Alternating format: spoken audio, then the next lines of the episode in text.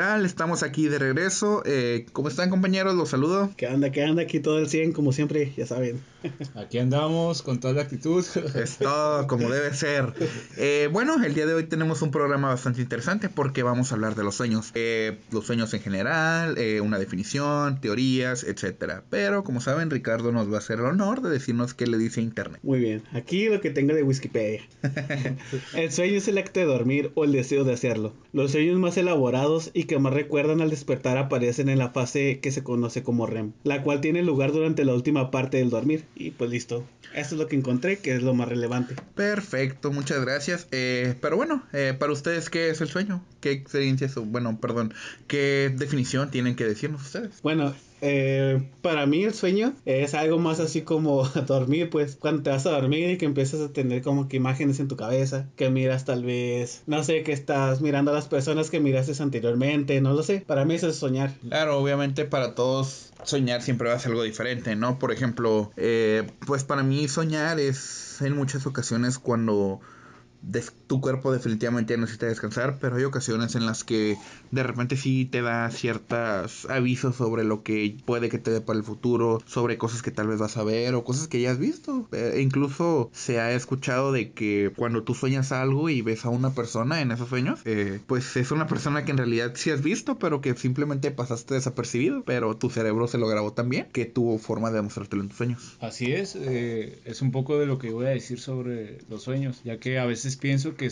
que soñamos lo que vivimos en el transcurso del día, pero que pues no lo logramos captar así, pues que lo captó más bien el subconsciente, ¿no? Y el subconsciente lo, lo guarda y lo que más impactó es lo que soñamos. Pues de hecho, no sé si ustedes sabían, pero nosotros, los seres humanos, no podemos imaginar caras. Así que cuando realmente estamos soñando, estamos soñando la cara, estamos recordando la cara que miramos de una persona en la calle. Sí, era justamente lo que comentaba, que a veces te digo, son personas que tú no has visto en tus sueños, pero que en realidad en el mundo real tú los has visto, pero los has pasado desapercibidos. Eh, ¿Qué experiencia han tenido ustedes, ya sea sobre la parálisis del sueño? Uh.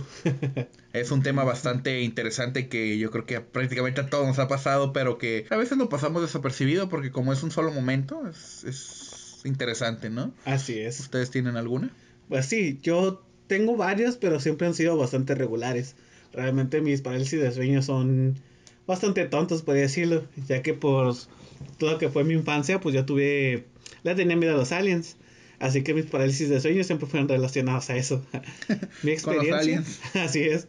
Mi experiencia, la más que yo recuerdo de, de, una parálisis, era de los ovnis estos que salían en la película de la independencia de Will Smith.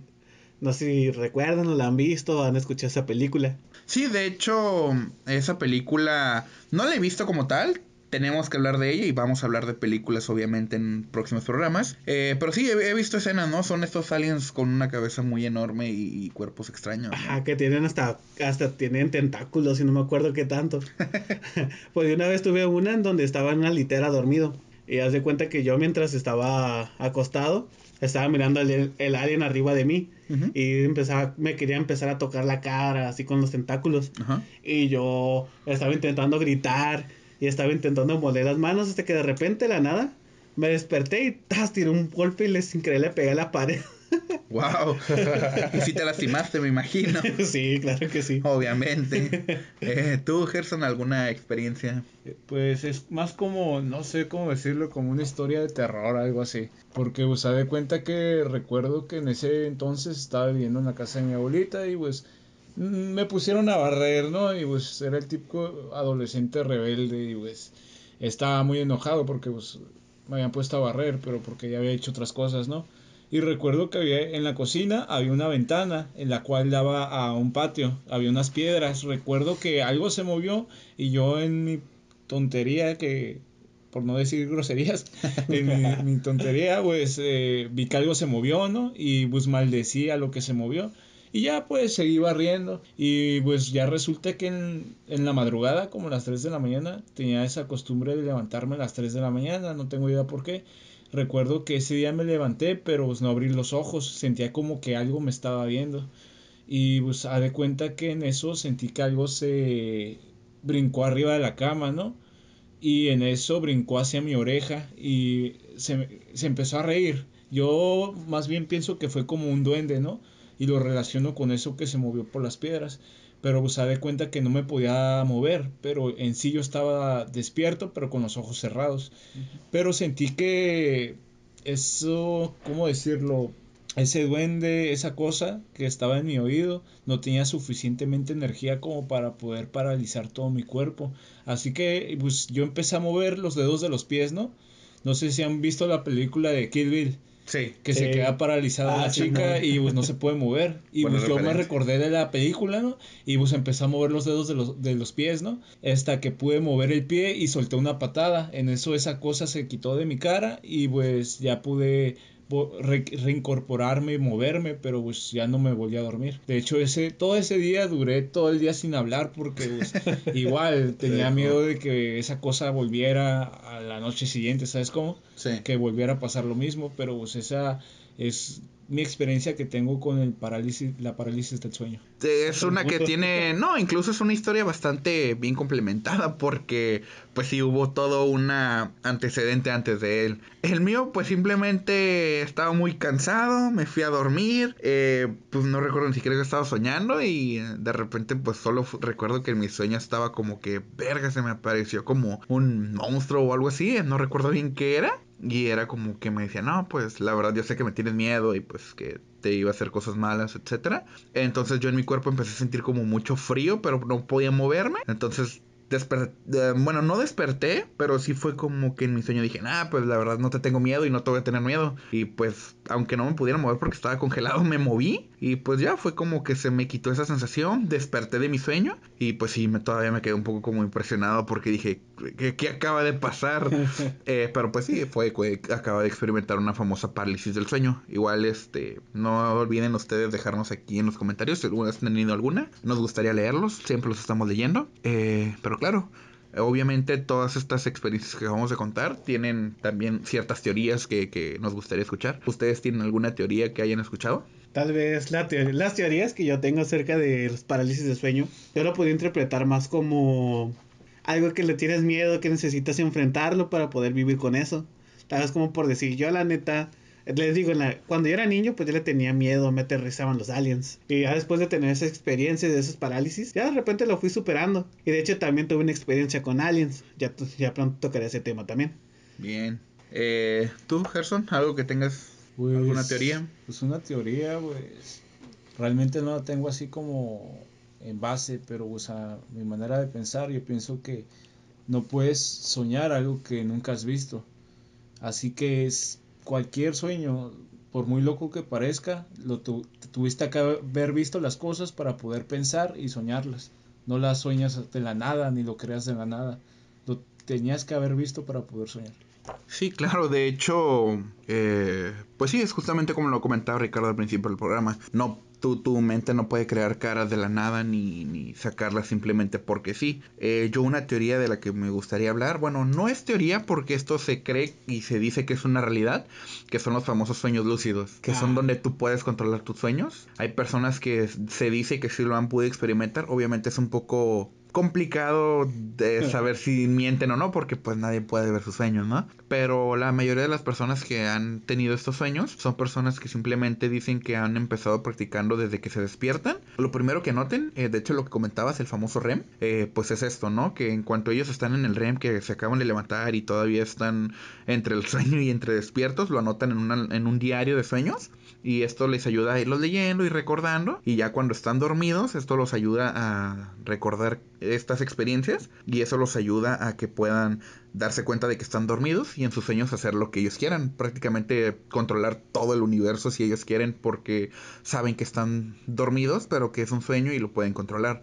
Eh, igual Gerson, creo que tú tienes algo que comentar. Sí, a mí me pasó algo, pero es contraproducente porque tú dices que, si sabes que estás dormido, puedes ahora sí que manejar eh, tu sueño a tu manera, ¿no? Pero, pues, a mí me pasó algo muy loco.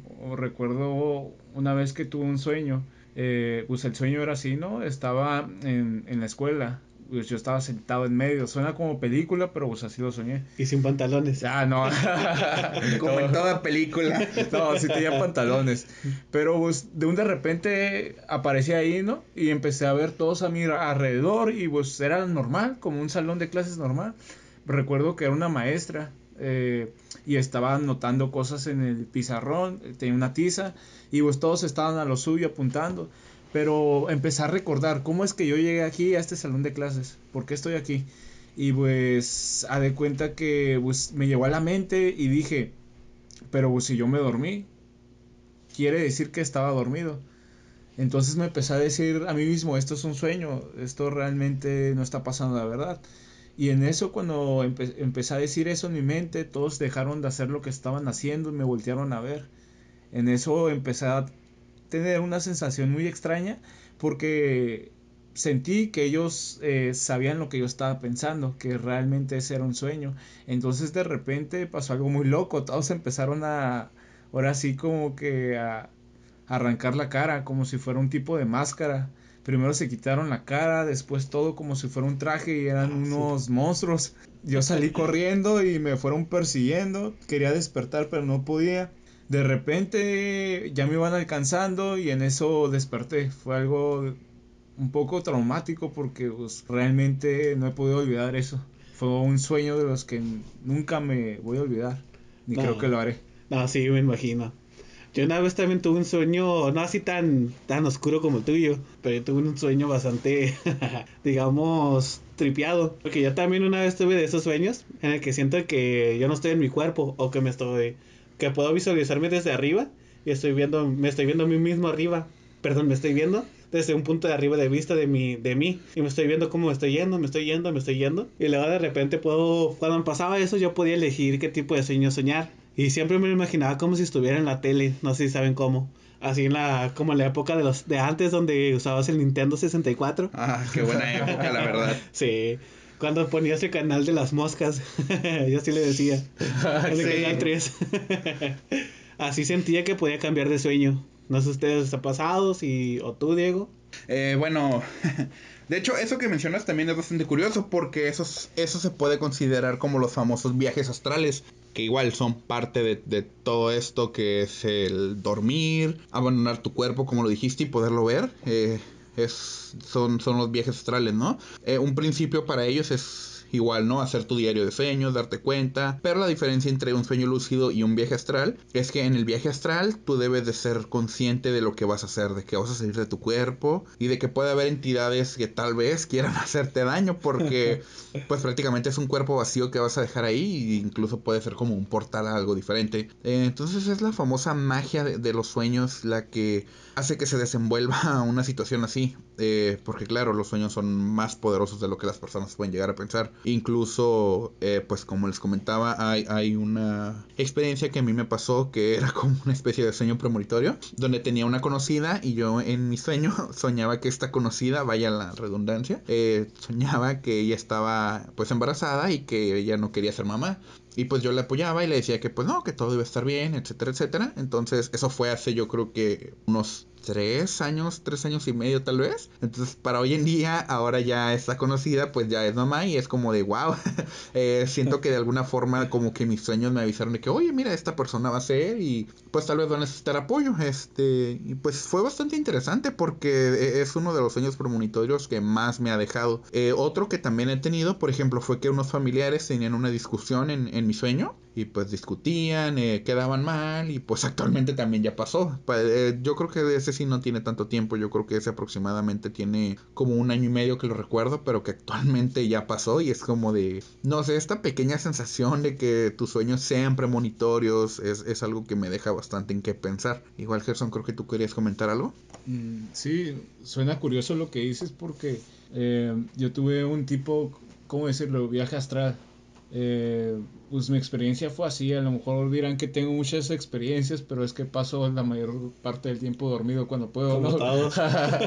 Disfruto mucho el dormir y descansar. Pero pues, pero mi experiencia fue así. Recuerdo que en ese tiempo pues estaba trabajada dos horas, de 12 horas de lunes a jueves y pues estaba muy cansado y pues sentí el cuerpo demasiado pesado, demasiado pesado. Sentí como se empezó a elevar así, a de cuenta, no sé, como si fuera mi alma, sentí el cuerpo pesado y cómo se eh, elevaba mi alma, cómo se salía como si fuera mi espíritu y mi alma del cuerpo. Y de, de repente me salí y me vi ahí dormido. Y pues eh, me salí de la casa, pero no porque yo quisiera, sentía como que una fuerza me atraía hacia afuera. Recuerdo que pues era como en la madrugada, más o menos, entre el amanecer, por ahí. Y pues recuerdo pues que ese tipo de fuerza me jalaba para afuera, pero conforme me iba acercando sentía que una era una fuerza muy oscura que estaba arriba de un árbol. Todavía recuerdo eh, que vi el color, el color de la energía, era como negra con rayitos rojos, no, no sé cómo, cómo explicar, pero estaba encima de un árbol. Y Mm. yo recuerdo que volteé, volteé hacia atrás y miré que estaba atado como por un hilo plateado hacia mi cuerpo. Era como si, no como si trajera un cable, ¿no? Que era lo cual hacía que no me des- desprendiera totalmente de mi cuerpo, como una conexión. Recuerdo que, pues, esa, ahora sí que esa energía, esa, esa fuerza que estaba encima del árbol, pues, era maligna. La sentía así. Y dije, dije y pensé, dije, si no me regreso a mi cuerpo ahora sí que en friega, me va a pasar algo. Y también sentí que esa energía no se iba del árbol de ahí porque ocupaba, ¿cómo decirlo?, obscuridad. Y como iba amaneciendo, ya no podía salir. Se quedó ahí. Re- eh, miré el patio y miré que había muchas hojas regadas porque hacía aire, había cosas ahí. Y en eso pues me regresé a mi cuerpo en friega porque dije, no, si no me regreso pues va a pasar algo. Me regresé y me quedé tan impactado con lo que vi que me desperté de volada y salí al patio para ver si estaba tal y como lo había visto pues, en mi viaje, ¿no? Y cuál era mi sorpresa, que estaba ex- exactamente igual. Las hojas estaban acomodadas tal y como las vi. Habían un triciclo, estaba ahí, todo estaba igual. Volteé hacia el árbol, nada más que pues, ya no miré la, la energía que había visto. Quizás solo era perceptible pues, en mi viaje astral, ¿no? En la vida real. No manches, no es para acá, para atrás y medio ñañeras, güey.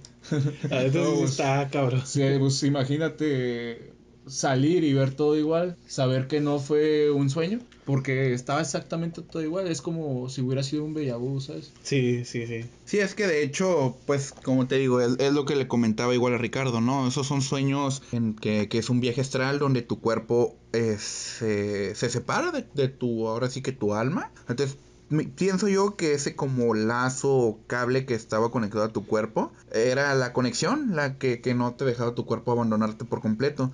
Porque como bien dicen, eh, pues se cree que cuando estás en un viaje astral por mucho tiempo y te vas, ese tipo de entidades como la que tú veías que era pues oscura, buscan cuerpos que, que pues aún puedan entrar en ellos para hacer pues ahora sí que pues nadie sabe ciencia cierta qué hace, ¿no? Pero pues ahora sí que maldad o nada bueno obviamente. Eh, ¿Algo más que quieran agregar ustedes antes de Pues, irnos? antes que nada, primero decir que lo que tuvo el Gerson, para mí suena también un poquito parecido también acerca de la teoría de la cuerda, no sé si lo han escuchado. Me suena. Yo he escuchado un poco, pero no, no mucho. Yo lo que he escuchado pues, es que es como, ahora sí que una conexión entre tu cuerpo y tu espíritu, tu alma, como se podría decir. Es que haz de cuenta que la teoría de la cuerda, güey, se trata más que nada que nosotros tenemos amarrado un hilo invisible, al menos que nosotros no lo podemos ver, que es un hilo rojo que va conectado el espíritu hacia, la- hacia las demás personas, igual así de forma espiritual. Pues Esto está siendo controlado por una per- por otra persona que es la única que se encarga de mirar acerca de esas, a mirar de las cuerdas. Realmente es todo tan extraño, pero que también puede hacer que sufras de cambios, que sufras,